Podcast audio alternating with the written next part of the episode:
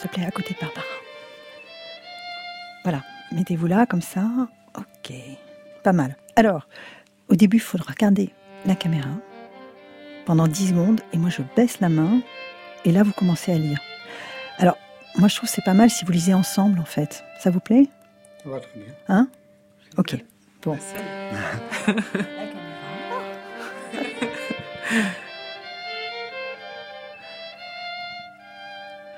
Dès le matin, la tête encore tournée contre le mur, et avant d'avoir vu, au-dessus des grands rideaux de la fenêtre, de quelle nuance était l'arrêt du jour, je savais déjà le temps qu'il faisait. Les premiers bruits de la rue ne m'avaient rien appris.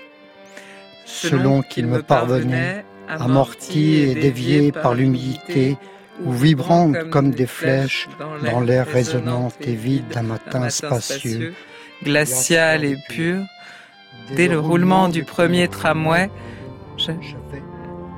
j'avais entendu s'il était morfondu dans la pluie ou en partance pour l'azur. Et peut-être ces bruits avaient-ils été devancés eux-mêmes par quelque émanation plus rapide et plus pénétrante qui, glissée au travers de mon sommeil, y répandait une tristesse annonciatrice de la neige. Ou y faisait entonner à certains petits passages intermittents de si nombreux cantiques à la gloire du soleil que ceci finissait par amener pour moi, qui encore endormi commençait à sourire et dont les paupières closes se préparaient à être éblouies un étourdissant réveil en musique. Super Bon, c'est totalement improvisé, bravo. Vous aviez posé une caméra euh, imaginaire dans le studio, Véronique Aubouy Exactement. Voilà, j'ai fait, euh, j'ai imaginé que j'étais en train de vous filmer et ce que ça pouvait donner. Mais voilà, on a terminé sur un éplouissant réveil en musique, Barbara. et qu'est-ce que Jean Houtin et Barbara Carlotti ont, ont lu, Véronique Aubouy? Alors, ils ont lu L'Inkipit de La prisonnière, qui est le tome 5 de À la recherche du temps perdu. Voilà, qui est un moment, enfin, c'est un livre dans lequel le narrateur est vraiment euh, beaucoup dans sa chambre et il perçoit principalement la vie extérieure depuis sa chambre, dont les volets sont clos, et donc par les bruits. Donc il y a beaucoup cette question du, son. Hein. et alors ceux qui lisent devant votre caméra Proust, souvent ils ont deux pages à lire ce qui fait à peu près six minutes. Et vous parlez du, collapse de la cinquième minute. Qu'est-ce qui se passe à la cinquième minute euh, normalement? Bah, Disons que euh, quand on se prépare à lire, euh, au bout de quatre minutes, il y a, quelque chose comme ça, de, une concentration qui, baisse forcément. Enfin, ça arrive à tout le monde en fait. Et là, après, chacun a sa manière de gérer la chose. Et c'est vrai qu'il y a des gens qui ont, et ça se voit. La caméra voit tout de suite, enfin, ce qui se passe comment certains redressent la barre et waouh, repartent. Et puis comment d'autres, euh, ben, peine, voilà, peine à finir, euh, se dirigent vers la dernière phrase. Et c'est vrai que c'est vraiment intéressant de, voir ça. C'est quelque chose qui me plaît beaucoup parce qu'on voit vraiment euh, la personne qui est en train de lire. Et Jean Houtin, la première fois que vous l'avez filmé et qu'il a lu Proust, ça s'est passé comment? C'était quel genre de liseur? Ah, c'était un super liseur. C'était vraiment. Euh, bah, Jean, j'ai, en fait, euh, j'ai été vraiment surprise parce que je savais pas vraiment en fait avant de le filmer. Je l'ai rencontré à Rennes en 2008. Je savais pas euh, à quel point il était aussi intime avec la recherche. Et je l'ai compris pendant le moment où je le filmais, en fait. J'ai vraiment compris que là, c'était pas comme d'autres liseurs qui qui avaient une relation plus ou moins éloignée ou voire totalement nouvelle. Là, c'était vraiment, il parlait de lui déjà.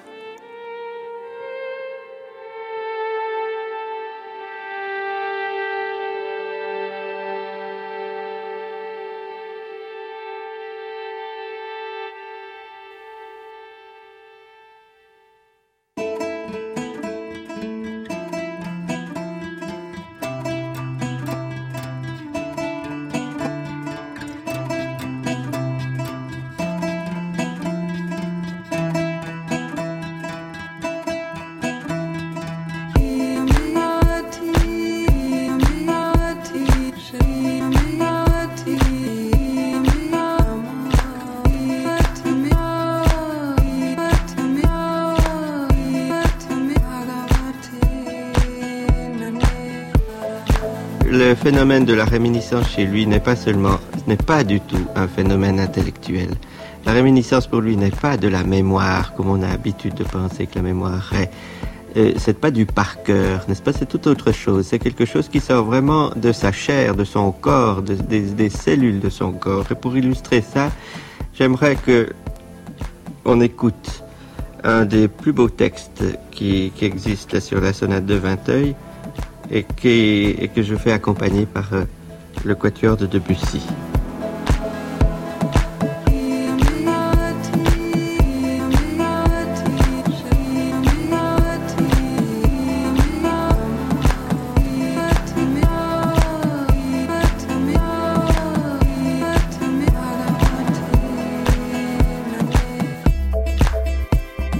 Est 23h et il faut remercier les obsessions. Elles forcent à approfondir la vie, à lui poser la même question sans cesse pour tenter d'avoir une meilleure réponse toujours. Une vie avec obsession, incapable de passer à autre chose et forcément créative. On a souvent, sans le savoir, une seule histoire à raconter dans sa vie, une question essentielle à laquelle on veut vraiment une solution. On a tous, sans le savoir, une obsession et on ne la lâchera pas. Depuis qu'elle a lu À la recherche du temps perdu, Véronique Aubry ne l'a pas reposée. Depuis le 20 octobre 1993, elle fait lire Proust à haute voix devant sa caméra. C'est 2408 pages de papier, ça devrait la mener jusqu'en 2050. Chaque lecteur lit deux pages. C'est un plan fixe de la caméra, un livre et un liseur. Un de ces liseurs a été Jean Houtin, pompier volontaire dans la vie et proustien. Alors quand il a fallu penser à l'impossible, c'est-à-dire adapter Proust au cinéma, Véronique Aubouy a pensé à lui. Son liseur est devenu personnage de fiction et acteur principal. Le film s'appelle Albertine a disparu. Nous sommes dans une caserne de pompiers aujourd'hui. Jean est le narrateur, il raconte la disparition d'Albertine. Dans la caserne, on le questionne. On est dans un univers où on s'échauffe, on s'entraîne, on réanime, on fait face au feu, à l'eau, à la fumée. On est menacé par l'accident. Les sensations sont physiques. On respire avec Jean et avec Albertine. Il faut remercier les obsessions qui s'infiltrent dans tous les endroits, de la table de chevet à la caserne des pompiers. Véronique Aubouy approfondit la vie.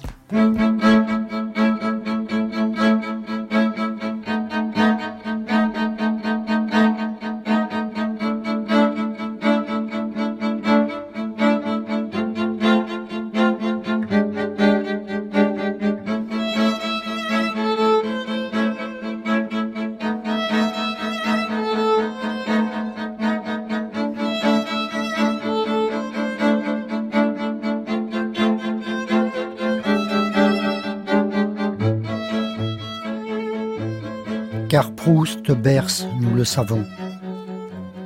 Qui ne s'est doucement assoupi d'une page à l'autre, ou ne s'est glissé dans un moment d'absence, au monde et à lui-même, dans le film même d'une phrase qu'il a dû par la suite reprendre et rattacher à l'ensemble paisible gisant entre les pages, sans avoir d'idée nette de l'endroit imprécis où il s'est absenté, n'a pas, je le crains, d'expérience tout à fait entière de la recherche. C'était un extrait d'À la lecture, coécrit par Véronique Aubouy et Mathieu Riboulet avec la voix de Jean Houtin. Il y aura en studio Véronique Aubouy. Son film Albertine a disparu a reçu la mention spéciale au FIT de Marseille l'été dernier. Elle est en studio avec Jean Houtin, pompier et volontaire à Laval et acteur principal du film. Tout l'automne, Véronique Aubouy invite Proust à la Maison de la Poésie à Paris avec des tentatives chaque mois de le résumer. Demain, préparez-vous, attention, c'est une performance exceptionnelle de 13 à 20 heures, dimanche 11 novembre. Ce sera aux Archives nationales de Paris, à la recherche du temps perdu, 7 tomes, 7 heures. À la musique, Véronique a eu envie d'inviter Barbara Carlotti. Elle sera en concert le 21 novembre à Lyon au Toboggan à la Gaîté Lyrique à Paris le 4 décembre et puis les 14 et 15 décembre à Bordeaux et La Rochelle. C'est une vie d'artiste sur France Culture, un samedi soir qui commence par des sentiments populaires.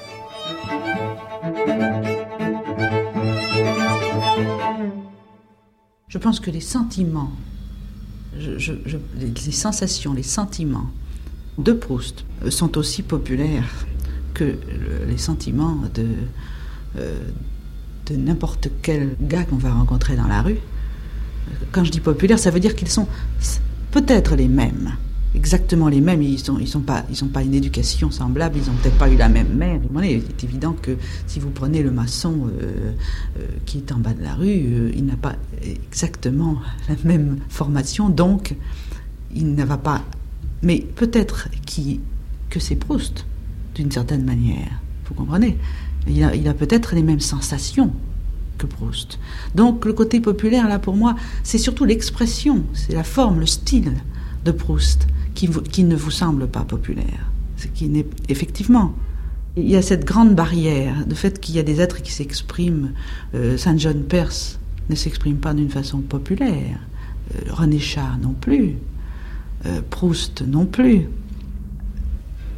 Je crois que le domaine de Proust comme des tas d'autres auteurs. C'est un domaine, tellement de, la mémoire, euh, de, des sens, de la, du rappel, enfin, des.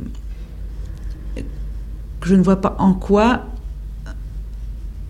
n'importe quel être, n'importe quel homme, euh, même avec un autre une autre vie ou une autre jeunesse ne peut pas avoir une marche de pensée ou une marche de sensation comme Proust. C'est ça que je veux dire.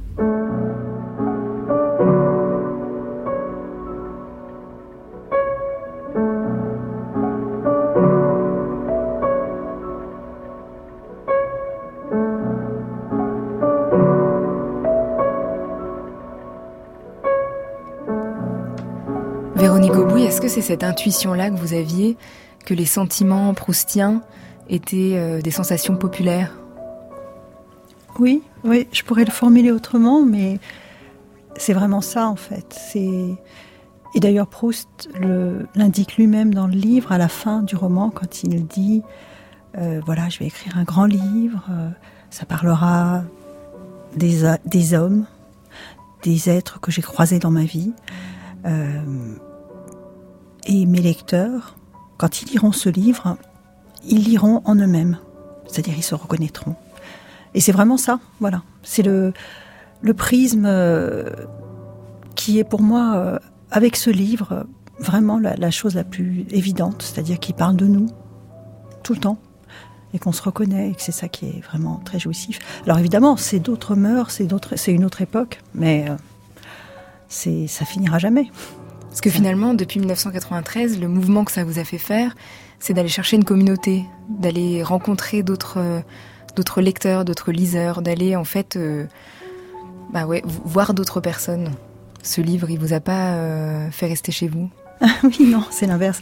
Oui, oui, mais c'est surtout vraiment que grâce à ce livre, les gens qui sont dans le film bah, se montrent, sont là, vraiment. On parlait tout à l'heure de cette histoire du petit collapse au bout de 4-5 minutes. C'est vraiment ça. On voit vraiment la personne. Et, et ça, c'est, c'est, une manière aussi de, voir à quel point un livre voilà, continue à vivre dans le temps de manière infinie. Il est toujours euh, euh, réactivé, revivifié par euh, les gens qui le lisent.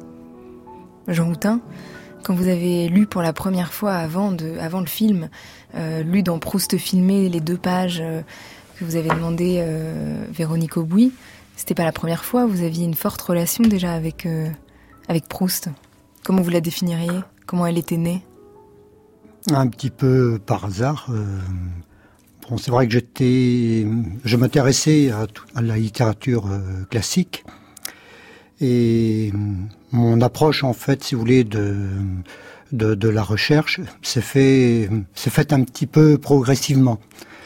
Euh, je me souviens que le, premier tome de la recherche, je me suis euh, endormi avec euh, le roman dans les mains dans ma baignoire, quoi. Donc, mais un peu dangereux. C'est dangereux, effectivement. Oui. Mais c'était pas par ennui, c'était plutôt par la sensation d'être bercé par une par une histoire, si vous voulez, quoi. Hein l'histoire de, de, cette enfance, puisque le premier tome débute avec euh, la jeunesse de, du narrateur, de Marcel Proust.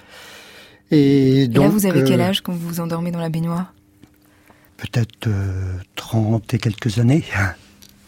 Et vous lisiez à voix haute déjà Pour essayer de... Alors ça m'est arrivé, bon, pas dans la baignoire.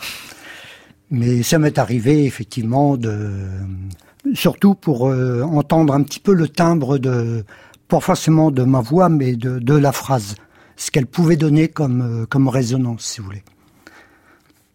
Alors pour le sixième tome, Véronique Aubouy, vous avez décidé d'imaginer un film qui au départ devait s'appeler Albertine a quitté Jean Oui, oui, oui, c'était ça.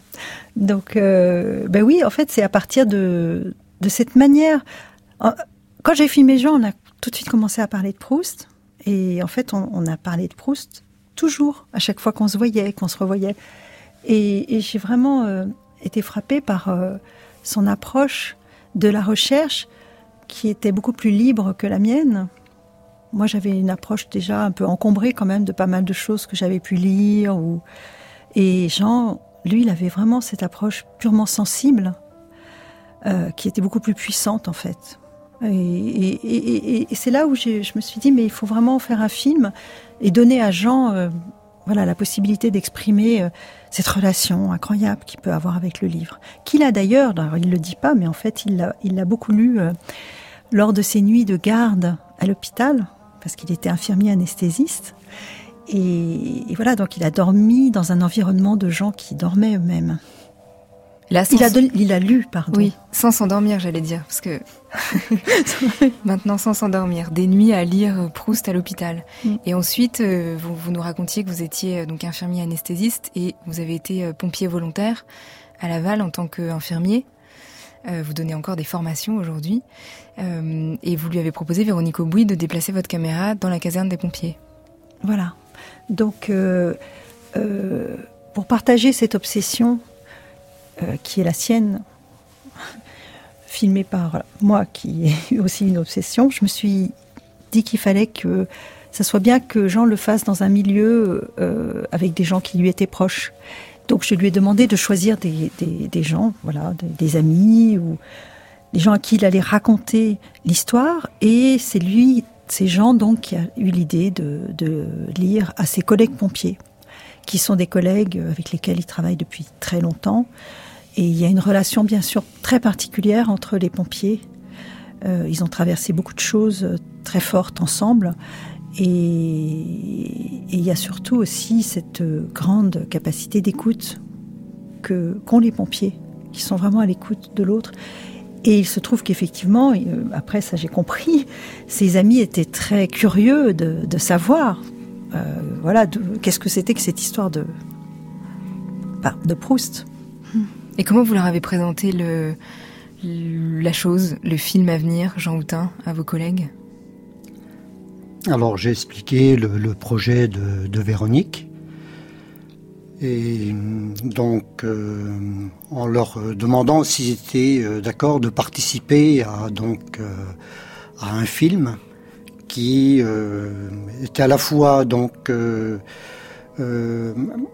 euh, représenter un petit peu la vie de, la caserne et en même temps amener une histoire, euh, une histoire, euh, enfin, de la littérature, si vous voulez, dans cette atmosphère, qui est plutôt une, atmosphère assez virile, quoi, en fait, voilà. Et bon, il n'y a pas eu aucun problème. Hein. Il n'y a aucun problème. C'est-à-dire les gens tout de suite ont été partant pour, euh, pour cette aventure. Quoi. On va écouter un extrait, c'est vers le début du film, et vous racontez ce qui vient de se passer à, vos collègues. Albertine n'est plus.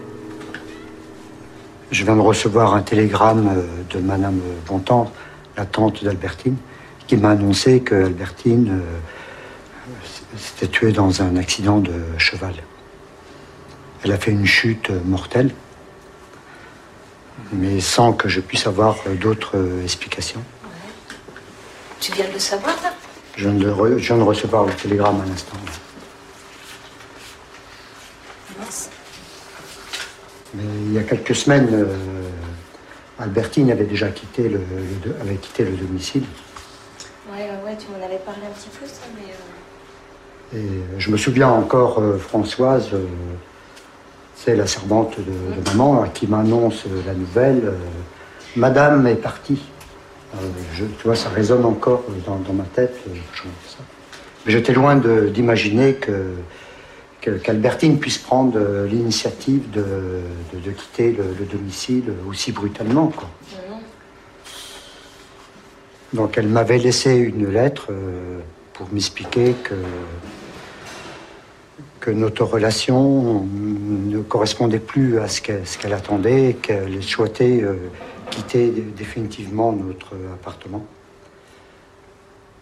C'est vrai que depuis quelque temps, euh, j'étais complètement enfermé. Vous comprenez que je n'ai pas pu vous donner de, nouvelles. J'étais complètement replié euh, sur moi-même. je ressassais un tas de, souvenirs et j'avais vraiment pas envie de, communiquer avec qui que ce soit. Tu savais qu'on était pourtant là, quoi. Ben, je sais bien, mais tu sais, dans des situations comme ça, euh, euh, voilà, on ne sait pas trop euh, faire la part des choses, on perd nos repères.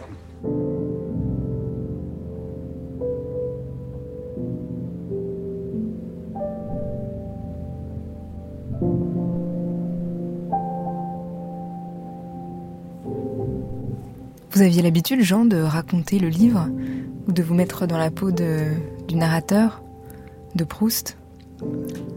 Alors pas de raconter, euh, de raconter euh, l'histoire, euh, l'histoire de la recherche. Alors il m'est arrivé une fois de partir après la garde au bord de la mer avec deux collègues, un médecin et une collègue infirmière anesthésiste.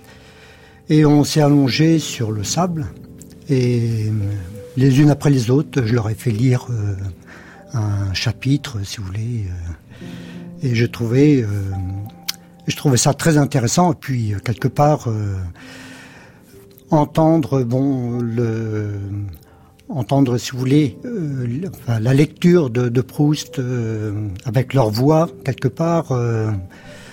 ça donnait une relation différente, si vous voulez, avec ces gens-là, quoi.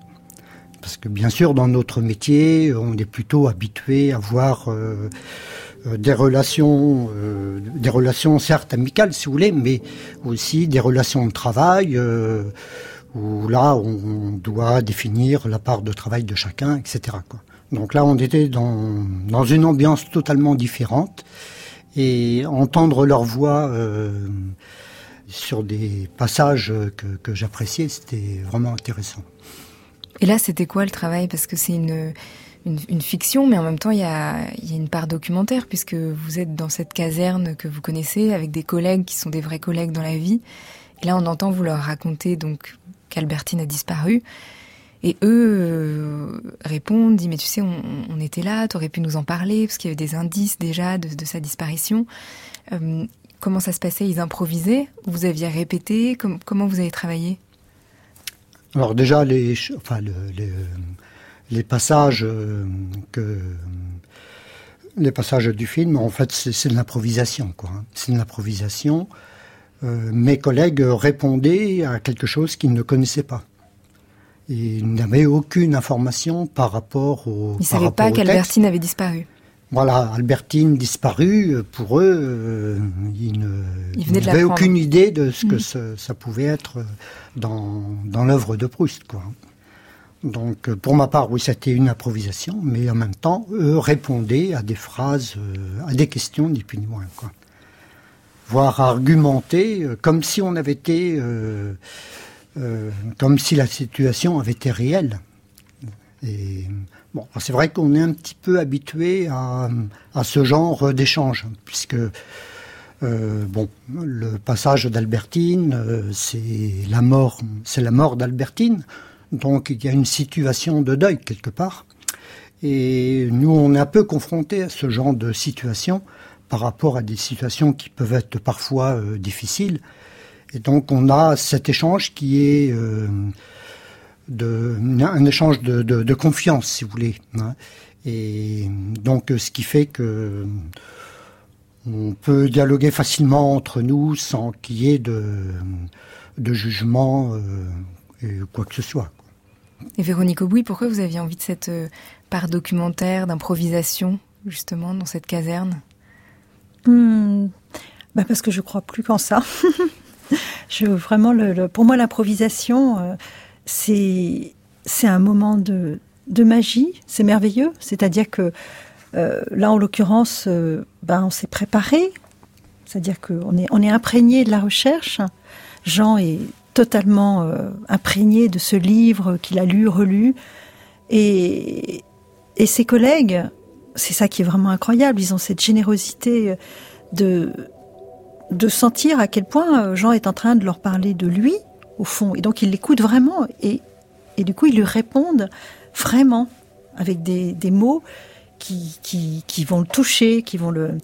Et c'est vrai que, voilà, moi, ce sont des choses. Alors, mon travail consiste à, à, mettre tout ça en place et à permettre que ça existe, que ça circule, que ça. Euh, et c'est vrai que bon, on a tourné le film dans des conditions vraiment documentaires, c'est-à-dire très très vite. On a, on a, voilà, on a, on a improvisé.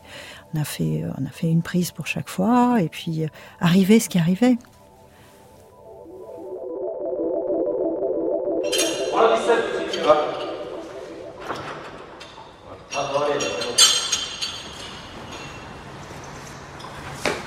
Alors, euh, Aimé, je, le connais euh, parfaitement, puis il aime bien aller au bout des choses.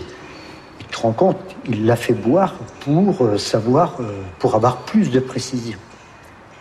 Et là, donc, elle lui a raconté des choses assez invraisemblables. Rentrer dans les détails, quoi. Voilà. Elle lui a raconté que, également, il ramenait donc, euh, elle lui ramenait des, des, des jeunes filles. D'ailleurs, la blanchisseuse prenait également du plaisir, si tu veux, à ces choses un peu insolites. Et donc, elle ramenait des jeunes filles. Et là, elles aimaient se baigner nues, euh, ensemble, euh, se caresser, etc.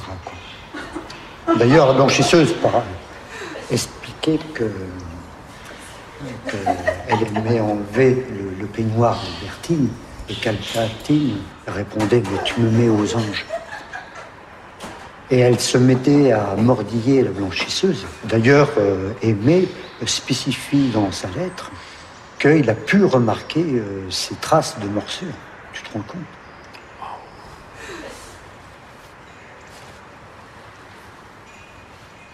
Alors là, je suis resté euh, abasourdi, si tu veux, avec euh, toutes ces révélations.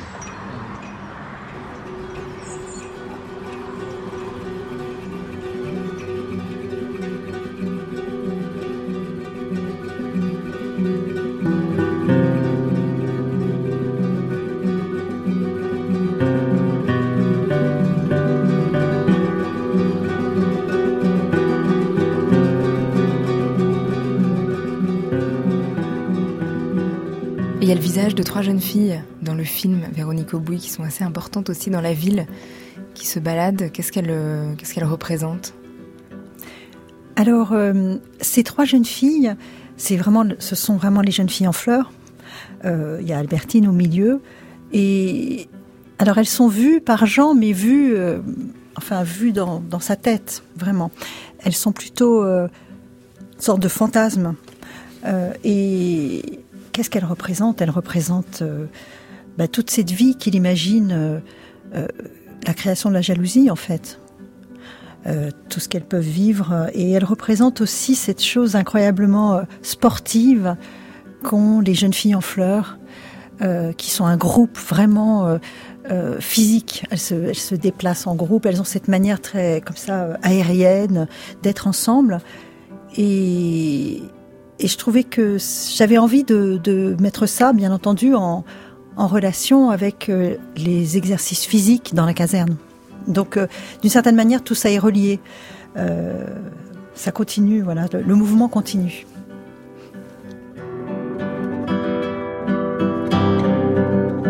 Ce dont j'avais le plus peur, c'est un, comment dire, que de, en face de Proust, quelque chose de bon ton, bon genre, tamisé, feutré, et un film de salon. Non, je, moi ce qui m'intéresse chez lui, c'est quand même une férocité. Quand on, quand on étudie bien les photographies qui existent de lui, euh, quand on voit les descriptions de ses contemporains, eh bien, euh, quand il arrivait quelque part, c'était une apparition, euh, une apparition de, de, de quelqu'un qui, euh, qui n'était pas comme les autres, qui était qui poussait euh, lui aussi jusqu'au paroxysme. Quand on voit les descriptions de Montesquieu ou des gens qu'il a pris pour modèle, eh bien c'était des drôles d'exaltés. Et je, ça m'intéressait de, comment dire, de dépasser le naturalisme habituel euh, euh, du comédien français, euh, tel qu'on lui demande de jouer dans un film policier, pour créer un, comment dire, un, un style artificiel, volontairement artificiel.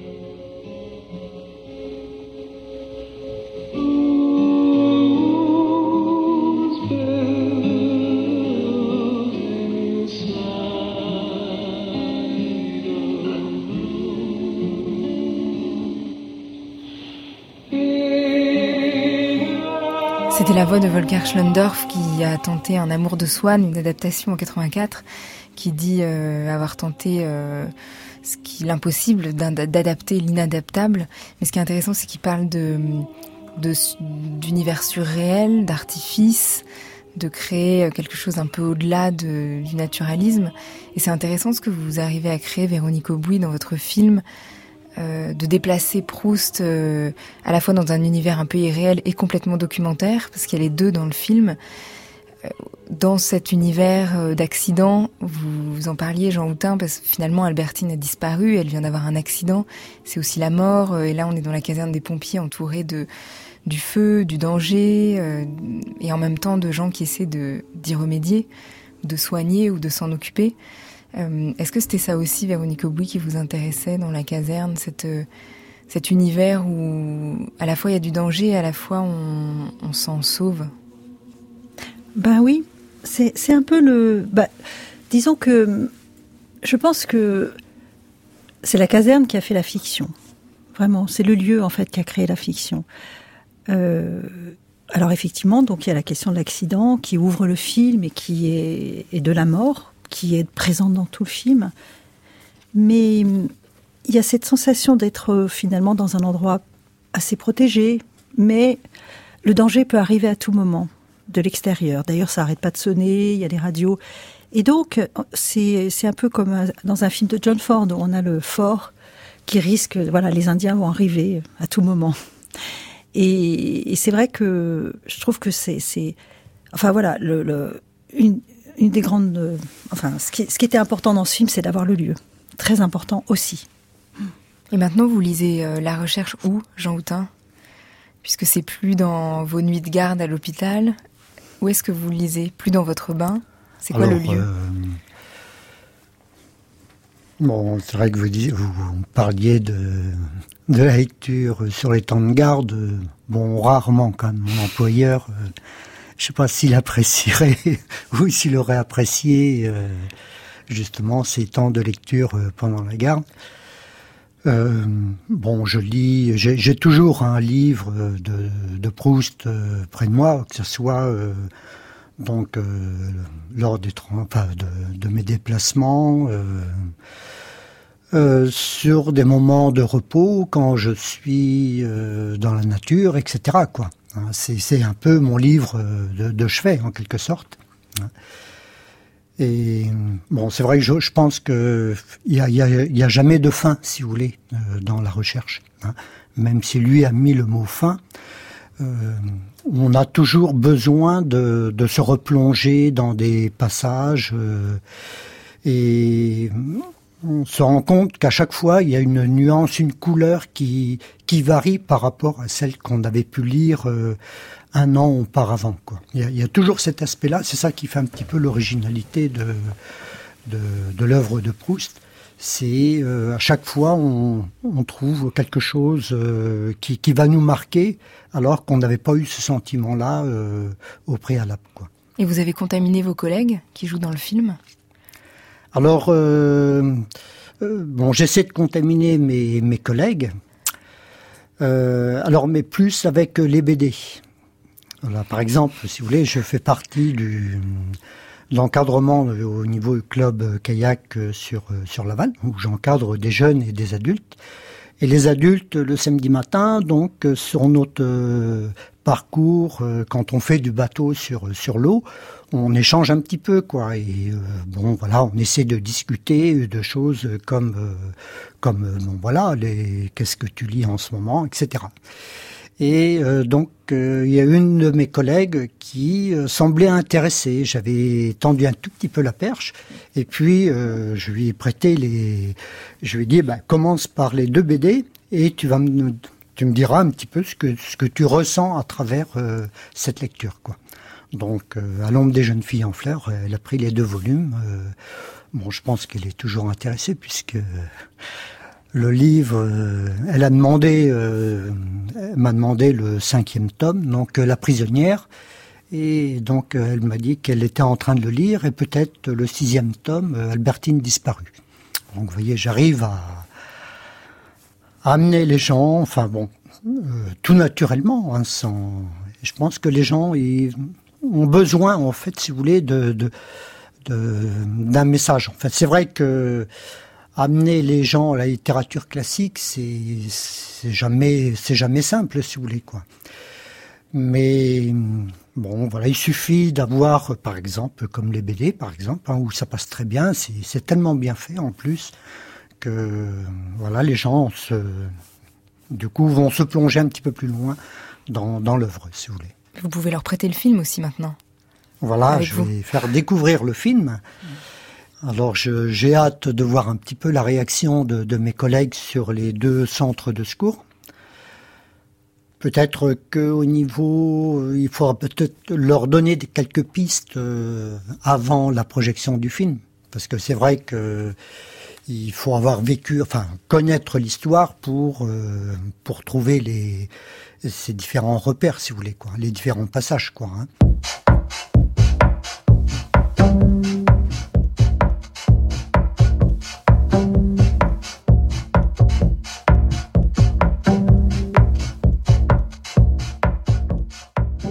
Véronique Aubouy, en discutant de cette émission, il y a une voix que vous vouliez entendre, c'est celle de Mathieu Riboulet, avec qui vous avez coécrit euh, à la lecture. On en parlera tout à l'heure et on lira un extrait. Et vous nous avez dit, mais il y a aussi Barbara Carlotti qui a travaillé avec Mathieu Riboulet. Euh, ils ont imaginé une chanson qui s'appelle Les Italiens et vous voulez l'entendre. Oui, voilà. c'est quoi l'histoire de cette chanson? Ah ben, En fait, c'est Barbara qui va nous en parler mieux. L'histoire de cette chanson, c'est que donc il y a un festival qui s'appelle Les Correspondances de Manosque qui m'avait demandé de de travailler à partir d'un. En fait, l'idée c'était qu'un auteur-compositeur euh, s'empare d'un texte d'un écrivain pour en faire une chanson. Et moi, j'avais lu, je venais juste de lire Le Regard de la Source de Mathieu Riboulet que j'avais adoré, et donc euh, je, m'étais dit que j'allais m'inspirer, enfin prendre dans ce texte euh, les éléments qu'il fallait pour écrire une chanson. Et en fait, comme Mathieu est comme je connaissais Mathieu, que c'était un ami, je me suis dit qu'on allait écrire réellement cette chanson ensemble, c'est-à-dire que j'allais lui proposer euh, une mélodie autour de phrases que j'avais empruntées et qui racontaient pour moi quelque chose que je trouvais important dans le regard de la source. Côté très solaire comme ça et très amoureux de Mathieu quand même, euh, sensuel de Mathieu Riboulet. Et donc, euh, je lui ai proposé, euh, voilà, je lui ai proposé d'extraire ces certaines phrases et on a fini d'écrire la chanson ensemble, ce qui était génial parce que j'avais pas l'impression comme ça de charcuter le texte d'un écrivain, mais plutôt de construire avec lui, euh, de passer d'un texte littéraire à un texte qui devenait du coup musical et poétique. Alors il y a Pierre Leroux qui vous attend ouais. avec sa guitare. Je suis Barbara Carlotti. Nous sommes en studio avec Véronique Aubouy et Jean Houtin. Vous écoutez Une vie d'artiste d'Aurélie Charon sur France Culture. On est ensemble jusqu'à minuit.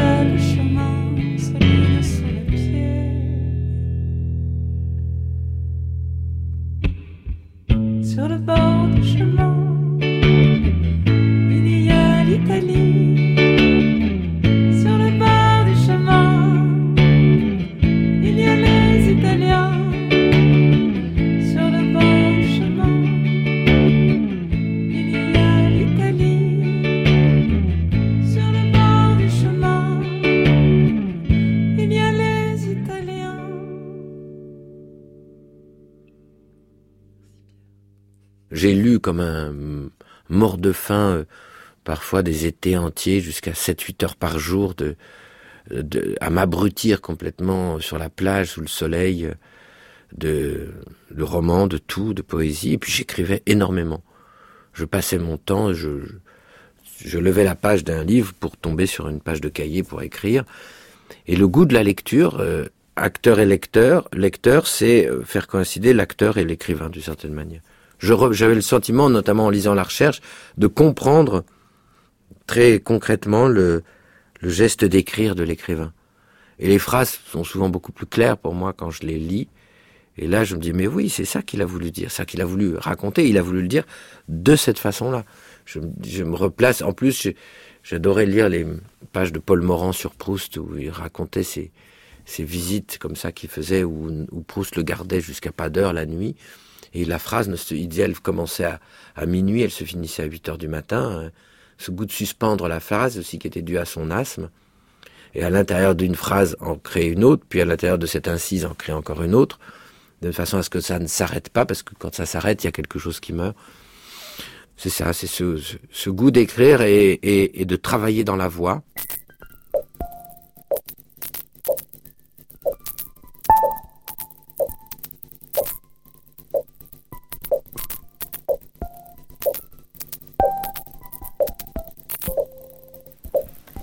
C'était Denis, Podalides qui parlait de la lecture à haute voix. Et pour vous, Véronique Aubouy, ça ne s'arrête pas. Proust lu. Je vais, je vais lire les, les derniers chiffres que j'ai trouvés euh, sur euh, votre site internet. Durée à ce jour 134 heures, durée estimée de l'œuvre finie 150 à 200 heures, durée de travail à ce jour 25 ans, durée du travail estimée de 1993 à 2050 environ, nombre de lecteurs à ce jour plus de 1300, nombre estimé de lecteurs 1500 à 2000. Donc c'est jamais fini, Véronique Aubouy. c'est jamais fini. Je vois pas d'ailleurs comment je pourrais arrêter. Le livre est trop court. Et vous en êtes où là? Je suis dans justement, j'ai commencé Albertine disparue cet été. C'est vraiment un hasard après avoir tourné ce film. Et euh, j'ai filmé il y, a, il y a une semaine à Atlanta. Voilà, une lectrice avec son bel accent américain. Je n'arrête pas.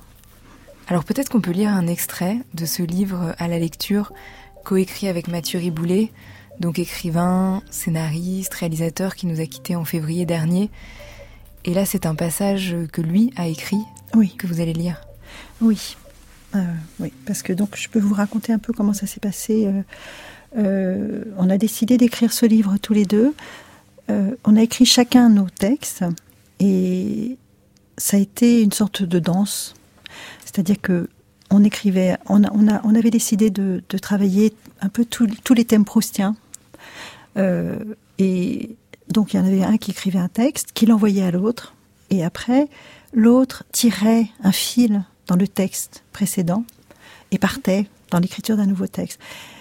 Et moi, j'ai, je, Mathieu Riboulet était quelqu'un qui, pour moi, enfin, était d'une liberté, d'une grande euh, souplesse, générosité. C'était vraiment quelqu'un qui était ouvert, qui euh, n'avait pas de, enfin, il se jetait dans, l'aventure dans celle-là, mais dans toute aventure, avec vraiment euh, une telle liberté qu'on ne pouvait que le suivre et gagner en légèreté, gagner en, on devenait plus aérien. Et c'est exactement ce qui s'est passé dans l'écriture de ce livre, c'est-à-dire que il a eu aussi la générosité d'accueillir mon écriture, qui n'était pas une écriture évidemment.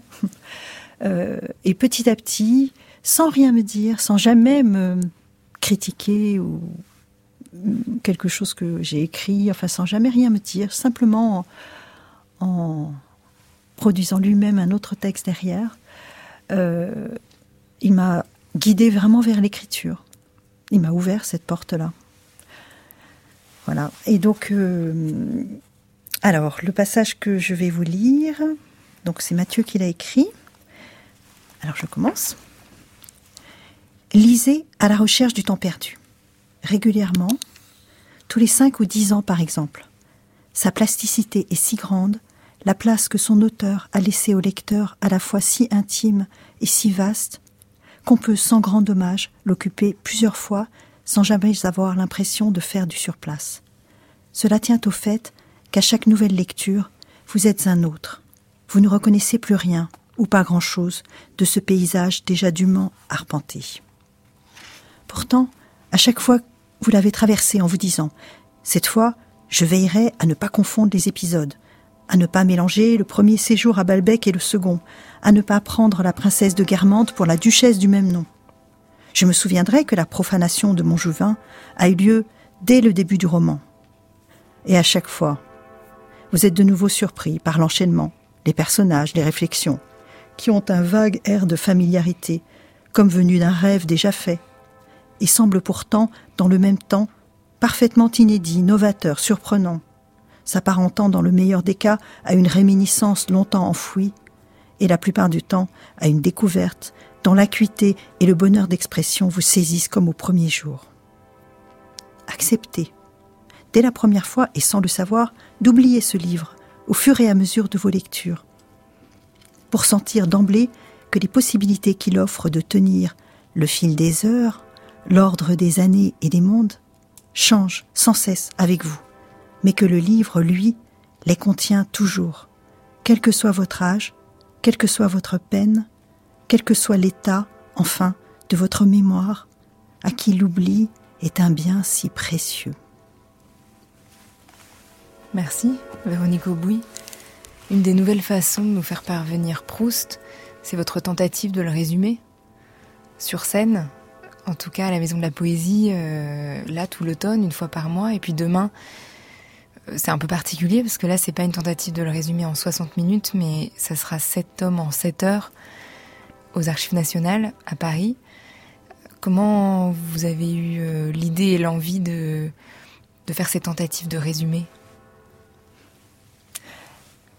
ben, c'est un peu la même démarche en fait que dans le film avec Jean. En fait, je fais un peu le Jean cette fois-ci. Euh, c'est un, c'est vraiment, là, c'est vraiment un travail sur la mémoire, la mémoire du lecteur. Euh, le lecteur qui donc a lu le livre et qui après se l'est approprié et nous livre sa mémoire complètement subjective. Donc, euh, dans le cas du résumé d'une heure, là c'est vraiment euh, euh, en raconter le plus possible en une heure. Et, ce qui m'amuse, c'est cette... Je, je, avant de commencer, je demande aux spectateurs s'ils ont envie que je leur raconte une scène ou deux ou trois. Et donc je construis après, en improvisant, mon récit en fonction des demandes. Et donc, c'est vraiment le, le, livre est en moi, le livre, voilà, je le vis pleinement, je suis là, je me promène dedans, et c'est une joie immense, immense. Et là, les 7 heures, c'est un peu différent dans la mesure où j'aurai beaucoup plus de temps. Euh, je vais vraiment faire une traversée. Euh, voilà, c'est un exercice aussi de, de mémoire et de. Bah, C'est-à-dire qu'il y a aussi la question physique qui va se poser. Donc, euh, je ne sais pas ce que tout ça va produire en termes de mémoire, mais ça peut être très intéressant. Il y a beaucoup de scènes de salon, elles peuvent se mélanger, je ne sais pas. On verra. On pourra s'allonger, se relever, sortir, rentrer. Oui. Je vais vraiment raconter, mais je suis donc euh, la seule prisonnière, captive en l'occurrence, mais bien entendu, euh, les spectateurs pourront euh, venir passer une heure ou deux ou trois, puis aller et revenir un peu plus tard. Et, on sera très bien installé. Et donc ce laps de temps cette parenthèse de temps de 7 heures dans nos vies permettra de cuire un gigot. Très important. On dégustera à la fin. il y aura l'odeur du, gigot pendant 7 heures. Ça, c'est pas possible ah. aux archives. Mince, oui, en effet, c'est un peu compliqué. Mais bon, on sait qu'il sera là si on reste euh, voilà. jusqu'à la fin du résumé. Oui.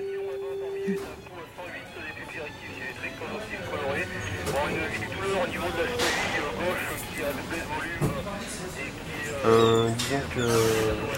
Vous les aimez, les gens, puisque vous les sauvez Oui, disons qu'on les aime. Euh, oui, on les aime, et euh, je crois que le plus important là-dedans, c'est qu'on ne fait pas de différence entre les riches, les pauvres, les blancs, les noirs. Il n'y a pas de, enfin, chez nous, il n'y a pas de, il a pas de racisme, il n'y a rien. Quoi. Je veux dire, c'est porter secours en priorité à toute personne en détresse.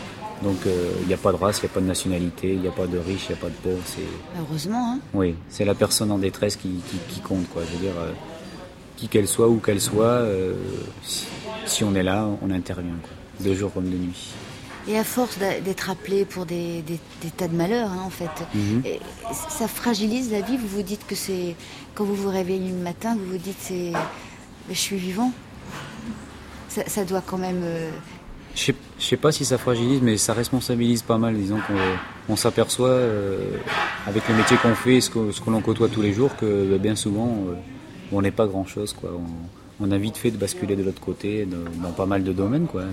C'est vrai que des fois, euh, un accident, c'est vite arrivé, une bêtise. et c'est vrai que du monde des vivants, on, a vite fait de passer de l'autre côté de la barrière.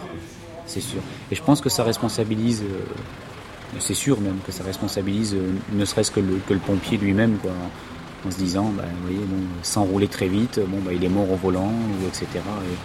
Et, je crois qu'à la limite, c'est des choses euh, que nous, on se doit d'éviter dans le sens où euh, on côtoie ça tous les jours et on s'aperçoit que c'est très, très vite fait.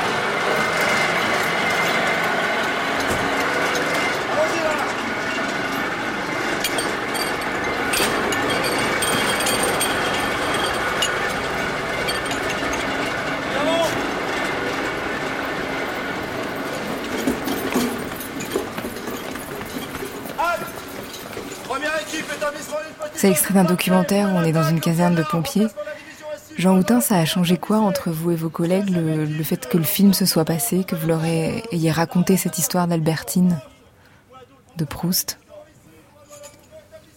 On n'a pas tellement eu l'occasion encore d'échanger euh, sur euh, justement l'enregistrement. Mais bon, je pense qu'il y, y, a une curiosité d'ailleurs, c'est ce que je vous expliquais à l'instant une curiosité euh, de, voir un petit peu ce que, ce que peut donner, en fait, si vous voulez, euh, un thème comme celui-ci, euh, donc dans une caserne de pompiers. On n'a pas de retour, je pense qu'on l'aura après, après la projection. Et la question qu'elle posait dans, dans cet extrait, c'est Est-ce que cette situation d'être aussi proche parfois de la mort, de l'accident, ça fragilise ou est-ce que ça responsabilise? C'est une question euh, complexe. Tout ça dépend bien sûr de, de ce qu'on vit déjà euh, personnellement, qui vient souvent interférer un petit peu sur euh, la fragilité des uns des autres sur des interventions. Bon, j'ai l'expérience, si vous voulez, de, l'urgence, hein, puisque bon, j'ai fait ça pendant, je ne veux pas dire décennies, si vous voulez, mais euh, pendant près de, de, 20 ans. Et bon, au fil du temps, on, a une certaine carapace, si vous voulez, quoi. Une certaine carapace, mais malgré tout, on reste euh, en fonction des situations personnelles, euh, avoir une certaine vulnérabilité malgré tout, quoi. puis tout ça dépend de, des situations. Hein, Parfois, ce sont des jeunes euh, qu'on va devoir prendre en charge en, sachant que, là, on est devant quelque chose de, très grave, voire euh, des personnes décédées. Voilà, donc c'est tout un, un ensemble de choses, si vous voulez. On ne peut pas dissocier ce qu'on vit personnellement avec euh, la, la, vie de la caserne. C'est difficile, quoi.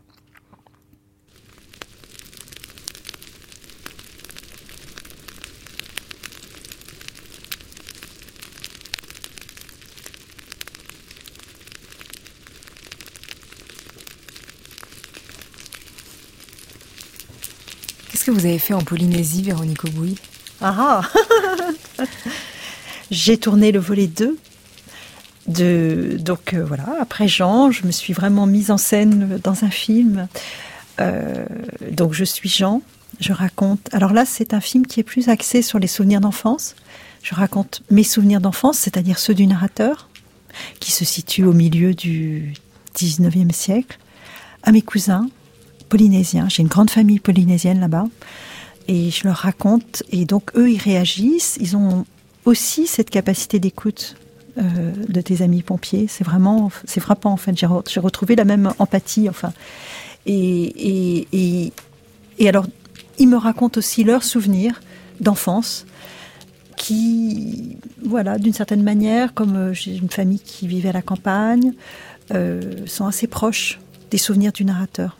Alors il y a, quelque chose de, du temps qui se superpose. Et il s'appellera comment ce film? Ah, je sais pas. J'ai pas trouvé le titre, mais en tout cas, ça serait plutôt quelque chose comme À la recherche du temps perdu. ça sera autre chose. On sera parti des obsessions qui font approfondir la vie pour passer la langue de Proust de la table de chevet à la caserne des pompiers. Véronique Aubouy, son film s'appelle Albertine a disparu. Il a reçu la mention spéciale du FID à Marseille. Tout l'automne, elle invite Proust à la Maison de la Poésie à Paris avec des tentatives chaque mois de le résumer. Et demain, c'est une performance exceptionnelle. Ce sera de 13h à 20h, dimanche 11 novembre, donc, aux Archives nationales de Paris, dans le cadre de Paris en toutes lettres. Barbara Carlotti sera en concert le 21 novembre à Lyon, à la Gaîté Lyrique à Paris le 4 décembre, le 14 à Bordeaux et le 15 décembre à La Rochelle.